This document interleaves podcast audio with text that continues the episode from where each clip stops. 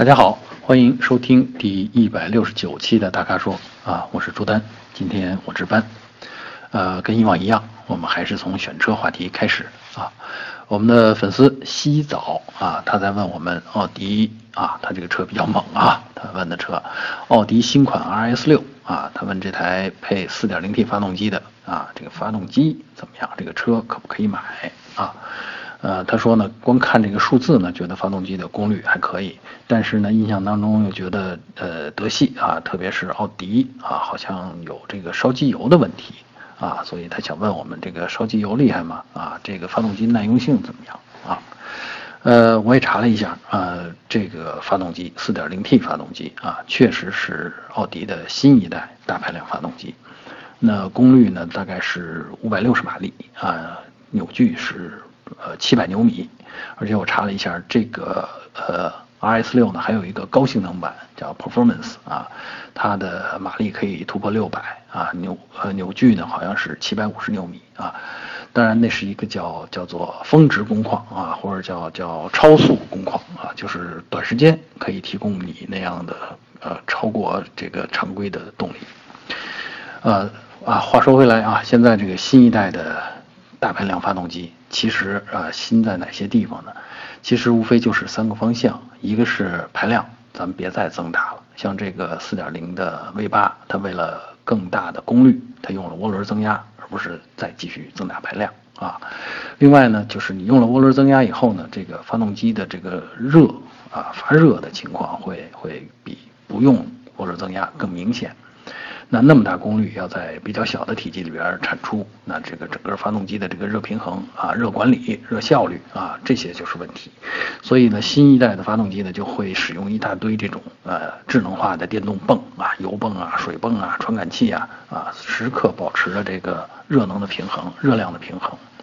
另外呢，就是啊节能环保嘛，这是必须的啊，甭管是什么技术都必须要要考虑这个需求。所以呢，大排量发动机呢现在呃。采用了很多都采用了停缸技术啊，比如说这台 V 八，什么叫停缸呢？它在呃巡航的时候，就是说小负荷的时候，不需要很大动力的时候，它可以变成 V 四，有四个气缸，它是进气口、排气口都是关闭的啊，它就停止工作了，当然也就不再喷油、不再点火了啊，这是一种智能化的这种节能技术。啊，那其实这个大排量发动机现在甭管是奥迪家的、奔驰家的、那宝马的怎么怎么样的啊，趋势都是说增压化、紧凑化、智能化啊。增压咱们刚才提了，紧凑那这个发动机呢，奥迪这台发动机呢也表现出来了。比如说它把涡轮增压器装在了这个 V 八的这个 V 字的中间，那以前是通过很长的管道那甩在外边啊，他们现在是把它放在中间。啊，这样整个发动机的体积啊可以有效的控制住。另外就是刚才咱们提到的智能化啊，就是各种工况它智能识别，那能少呃消耗燃料就尽量少消耗燃料啊。比如说对发电机的管理啊，对空调的管理啊，啊都是用的时候再给你接上，不用的时候就不接。呃，综上所述，你说这个发动机耐用性怎么样？那如果我说更复杂的技术更耐用，这显然不太合逻辑，对吧？但是呢，其实现在各种新材料和新的这种电脑程序啊，智能化的这种啊传感器、软硬件，实际上是让现代化的发动机可靠性确确实实比以前更高了，啊，那关于烧机油啊，其实我觉得机油消耗这个。各个厂家有自己的规范。如果你买车的话，你看这个车辆的使用手册啊，这个车给车主看的这个使用手册，每家其实都在上面注明了自己的这个机油消耗量是多少啊，就是合格的机油消耗量是多少啊。具体的奥迪呢，我觉得确实这个也听到过一些传闻，而且我身边也确实有朋友说，哎，这个我用车当中得关注一下机油，对吧？但是我觉得。这个奥迪这个车啊，其实在这方面做的已经挺到位了。我不是说它没有完全没有烧机油，而我是说，在使用过程当中，比如说它对机油消耗，它有两级报警，在仪表盘上就有，而不是像大多数车，你得揭开发动机盖去看看油尺，对吧？在你看油尺之前，那它的机油呃这个仪表系统里面会提示，比如说呃机油少到一定程度，它先告诉你，哎，现在机油液面低。啊，可能是个黄灯啊，如果再继续消耗多少啊，他告诉你现在红灯，现在需要加机油了啊，或者说现在需要去修理厂了啊。其实我觉得这些东西就挺人性化的啊。机油这件事儿啊，什么叫超耗呢？其实我是觉得，只要不是让你老觉得揪心啊，或者说开着开着一不小心就发现哟这油尺没机油了，呃，这样就都可以。啊，接下来再看我们第二个选车问题啊。我们粉丝毛毛想问我们，呃，途安和嘉旅怎么选啊？他的需求呢是在，据他说是在小县城用啊，基本以国道为主，偶尔跑跑高速，啊，而且呢，呃，他他很实用的这两款车他都选择了啊 1.4T 的手动挡啊，他就要对比这两个 1.4T 的手动挡。另外说到呢，家里有两岁的孩子，嗯，呃，主要他考虑的是驾驶的质感。静音性、舒适性，而对于配置呢，他觉得无所谓啊。那么，其实在我看呢，就是当然这两款车我都开过啊。呃，从静音和舒适性上讲，途安要比家旅好一些啊。另外呢，这个同样是一点四 T 的手动的话，这个途安的功率啊，因为它对发动机呢是这种高标定，好像是一百五十马力啊，而嘉旅呢是一百三十一马力，所以呢，从功率上讲呢，途安的功率也稍微强一点。啊，呃，不过说到实用性啊，我是觉得啊，嘉旅的这个车身比途安轻了六十公斤，六十公斤什么概念？基本上就少一个人呗，对吧？那所以呢，这个你想每天每次用都少一个人啊，所以呢，它用起来会省油一点啊，而且呢，啊，我看啊，其实嘉旅的这个后排空间也够用了啊，只要你不是说车上经常满员啊。另外呢，我觉得啊，途安和嘉旅的后排比起来。途安的那个后排呢是三个独立座椅啊，独立的这个好处呢是你可以单独都折叠啊，但缺点呢是可能这个座椅靠背的版型哎就稍微窄一点了啊。要我坐到后排的话啊，其实我更倾向于啊，当然我这是成年人选择啊，我更倾向于我坐嘉旅的后排啊。其实啊，说到驾驶感觉哈，这两个车其实驾驶感觉差不多啊，都是大众的那种味道，而且都是电动的这种助力转向，啊，所以呢，开起来的感觉差别不大。当然，这种长轴距啊，这途安那可能会显得稳健一点，特别是在你跑这个高速的时候啊，这个稳健会会比这个呃嘉旅稍微好一点。嗯，不过啊，我最后提醒啊，就是说，目前咱们看说从性价比上讲，可能哎，嘉旅会稍微好一点，但是呢，这看你对行李空间的需求。途安呢有一个非常方正的，而且足够深的这么个行李箱，但是嘉旅啊，这个空间就要短了，就行李箱的进深就要短一些了。那你得比划一下，看看，比如说两岁孩子的话啊，这个童车啊，或者是一些小的儿童的自行车，它放进去有没有问题啊？如果没问题，其实我建议你选嘉旅就可以了。啊，下面我们转入用车话题啊，我们的粉丝 Oranges 啊，英文名字 Oranges 啊，他他的问题是这样，他说想问问这个为什么车的年份长了以后，这个启动就不如新车顺畅？哎，这。是一个挺技术的问题啊，而且我觉得这还真是个好问题啊。大家觉得这个老车跟新车的差别是不是一打火就能感觉到啊？那他说呢，这个新车打火一打就着啊，但是老车呢就显得拖泥带水，那启动机总是多转几圈，哼哼几下，然后车才启动。那为什么呢？对吧？呃，只能说结合我的知识和经验了啊，我分析一下呢，大概是这样，因为车的启动过程当中啊，对油、对电。啊，还有气缸的压力都是有要求的。那如果这三者状态良好的话，那真是真火就着啊，一点就着啊。但是如果车老了，那会出现什么情况呢？啊，我们先看电，老车的这个点火系统，特别是点火系统的高压部分，它的绝缘性可能会下降，也就是说火花塞的这个跳火的能量会减少啊，甚至有些火花塞可能会缺火啊，就是。别的火花塞工作了，它到那儿它没工作，没闪啊，呃，所以呢，这个导致说那火花没有那么强了，点火能力没那么强了。第二呢，因为老车通常它蓄电池也比较年头也比较长了，那会导致什么呢？这时候老的蓄电池的内阻会比较大，而启动的时候呢，大家都知道启动机上需要比较大的电流，可能是上百安培的电流啊，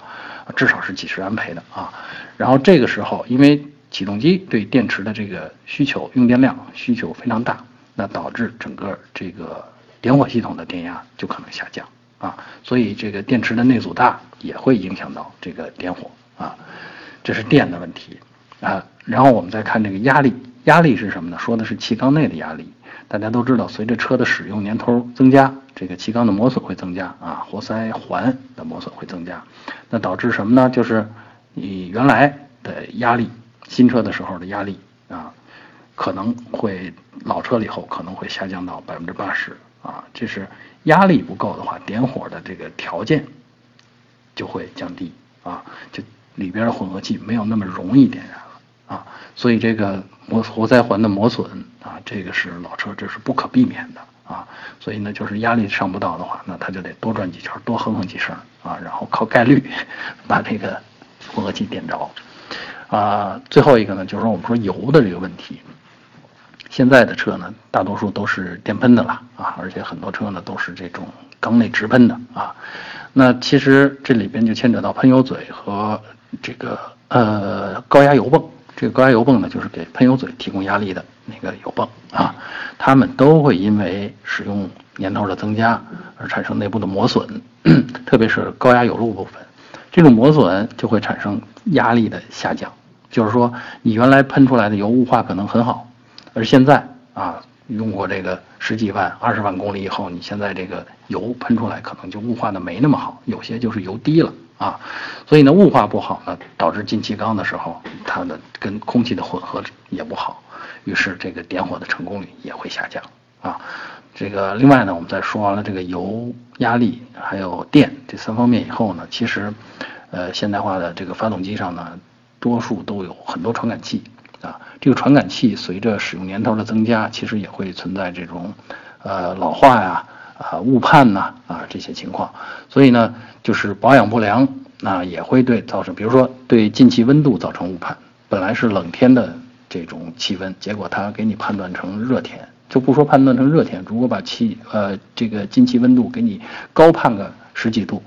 那你这个点火的成功率也同样会下降，对吧？所以呢，大家可能现在能明白，哎，你别看这个车这么就是。哼哼几声，挣扎两 下才启动，但其实这背后反映了很多很多老化的现象。当然，用心保养可以延缓这个过程。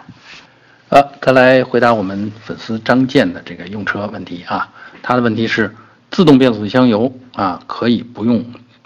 原厂的吗？或者叫不用厂家的吗？啊，他的问题是这样的啊，就是2011款的斯柯达明锐1.6自动挡。它现在到了六万公里啊，按照说明书呢，现在该换自动变速箱油了，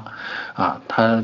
的疑问就是说我是不是必须用原厂的？那如果我用这个博世啊自动传动液啊转向助力油啊，或者是这个呃自动变速箱油叫 ATF 三百，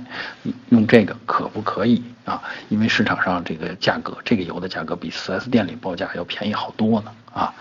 那我回答是当然可以了，对吧？但是呢，这个。当然可以呢，其实是对这些怎么说呢？呃，在在在消费方面，或者说在这个呃汽车知识方面比较丰富的啊这些使用者、这些消费者，啊，其实大多数普通的消费者呢，其实用原厂油呢，我觉得其实我也是用原厂油的啊，就咱图的不就是它原厂那份质量保证嘛，对吧？那如果说你六万公里你是在外边换的油，那以后变速箱再有什么问题，这个 4S 店恐怕老会以这个为借口给你啊提出各种各种这种啊，比如拒赔啊啊，比如这个毛病是你自己负责呀啊，比如要换这个件是因为你当时嗯换油没在我们这儿做呀啊啊，这个没办法，现在的这个保修体系就是这样。当然，我觉得啊，对一些这种懂行的消费者，特别是一些可能自己就是干这行的啊，就是修理啊或者汽车维修行业里面的，这个很明白这个油的区别在哪儿。那其实就是渠道的不同啊。至于到 4S 店里，其实他们要用的也大概也是这些油啊。所以呢，这个大家啊明白就可以啊。但是实际操作的时候，还是要考虑一下咱们。质量保证是不是啊，在 4S 店那儿有足够的保障？呃，最后我们再来回答一个技术性挺强的问题啊，我们的粉丝于振华啊，他在问我们，呃，奥迪 Q5 的变速箱啊，呃，关于这款变速箱呢，他想了解这个变速箱跟爱信的这个八 AT 有什么区别啊，各自有什么特点啊？另外他想问呢，这个变速箱 N 档是用什么原理来切断动力的？那堵车的时候啊，是挂空挡好一点呢，还是说？不挂空挡，直接踩住刹车啊，呃，另外还有呢，就是说他们他想感兴趣的是这个奥迪 Q 五的这个这款车的托森差速器是第几代啊？过这种交叉轴的啊，就是说这种对角线上轮胎悬空的这种情况下啊，真的是不是真的能靠机械结构啊锁死这个打滑的车轮啊？另外还有一个关于这个引擎就是发动机舱内的一个横杆的问题啊，我看了以后呢，我大概。可以这么打，我觉得啊，这个关于变速箱啊，这个配什么样的发动机啊，这个爱信的和 ZF 的各自有什么技术特长，这个话题确实比较大，而且呢我也不够专业，但我确实曾经跟 ZF 的工程师有过交流，那而且我们的话题就是最近的这些 ZF 的这些变速箱产品啊，那他们提到呢这个主要的。目前的趋势呢，就是说，呃，新产品比老产品的提升，主要是在传动的效率啊，比如说从百分之呃九十提到百分之九十二啊，比如说是这样的呃提升。别看这百分之几的提升，人家也很费劲的啊。另外呢，就是说，呃，现在的呃为了节能啊，越来越多的这个车型配备了自动启停功能。啊，那带变自动变速箱的这个车型要有自动启停的话，变速箱里边要增加蓄压器，也就是说，当你发动机不工作的时候，变速箱内部还是有油压的啊，它的指令，你的换挡指令它是仍然可以执行的啊，所以呢，在这个变速箱里边加上储压储能的这种装置，它也是这个呃现在变速箱技术发展的一个趋势，还有呢，ZF 的。工程师特别提到呢，他们现在的研究的方向呢是这个免维护，就是说大家呃知道传统的变速箱，我们使用个六万八万公里，大概需要换这个变速箱里边的油液啊，一部分是这个液力变节器里边的这个传动油，还有一部分呢是这个变速箱呃执换挡机构执行动作时候用到的这种液压油啊，而 ZF 现在的努力的目标啊，其实不是说努力目标，他工程师私下告诉我们，他们现在已经可以做到这个油液的免维护啊，就是不换油，使用寿命使用期间的，比如说你跑个十万公里、二十万公里，啊，无需要去为变速箱单独换油啊。当然啊，这是私下说，因为啊各个厂的保修政策不同，而且。啊，这种大活儿也通常是这个 4S 店挣钱的一个主要的一个项目，对吧？啊，现在你突然说以后都不用换油了，这是确实对人家是个损失呢啊。呃，然后翻回头来说这个空挡啊，我觉得我们这位粉丝理解的对啊，就是呃，在变速箱呃你在等红灯的时候，你踩住刹车，实际上你是用这个刹车的力矩抵消了这个液力变矩器里边产生的这个怠速的力矩。那实际上还是有点费油的啊！要想省油，好的方法就是说你把它换到空档。至于空档变速箱里边怎么动作的，其实变速箱里边就是自动变速箱啊，每个档位的齿轮都有自己的离合器啊，是多片的离合器啊。那在空档呢，就是说这些所有的离合器都是打开的啊，没有跟这个输入轴啊构成连接，所以呢，在这种情况下它是。呃，不消耗啊，除了油泵之外，其他地方它是不消耗功率的，啊，所以呢，大家清楚这个呢，就知道这个 N 档的作用了啊。另外说到这个差速器啊，差速锁，我记得 Q5 用的真的不是托森差速器或者叫托森差速锁，它用的应该是多片式离合器啊。当然，Q5 的在所有的官方的这种媒体资料当中，呃，从来没有直接写出来说我没有用。托森差速锁，但是你从它描述它扭矩分配啊，从它描述各个车轮呃面对不同工况的时候，它的控制方法的时候，你可以理解到它用的实际上是电控式的多片离合器啊。呃，至于说这个对角线或者叫交叉轴是不是真的能靠机械结构，就托森差速器的结构来锁死？如果是托森差速器的话，它肯定是有这个作用的。但实际上现在的电子技术已经。嗯，没必要说依赖一个托森差速器来来解决这个技问题。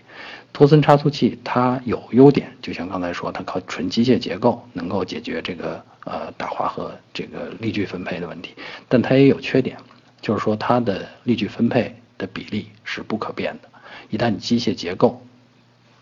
呃齿轮的直径啊设计好了以后，这个比例是固定的，而现在的大多数四驱车辆呢，其实是要求这个呃扭矩分配的比例是要在一个范围内不断变化啊。另外呢，这个托森差速器呢，通常也都比较贵，因为加工比较复杂，它会用在这个更大型的、更值钱的那些越野车上，比如像啊兰德酷路泽呀，比如像奥迪 Q7 呀啊这样比较贵的车身上。至于小一点的呢，紧凑级的这些 SUV 呢，大多数现在流行的方法啊，或者是这个比较划算的方法，都是用这种电控的多片实体合器啊。呃，另外呢，还有最后一个啊，就是说他说的这个平衡杆儿啊，发动机舱内的平衡杆儿，其实我也看到了，嗯，它是在一定程度上，它可以增强车身前部的扭转刚度啊。那两根杆其实跟悬挂没有关系，但它的连接位置是在这个啊麦弗逊支柱的这个顶端，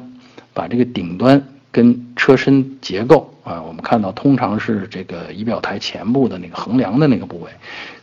形成一个刚性连接啊，这样呢就让车身的局部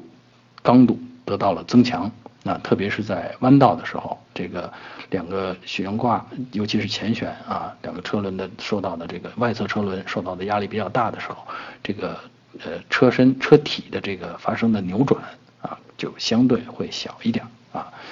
嗯，至于它有什么缺点，其实我觉得没什么。就是就像就就像一块补丁，呃，有了这块补丁啊，这块肯这个这个衣服肯定就更耐磨了，呃，但前提是你不觉得它难看就好啊，它就是个补丁，对吧？好在这个部件呢，它是在发动机舱里边，开绳盖也不存在难看的问题。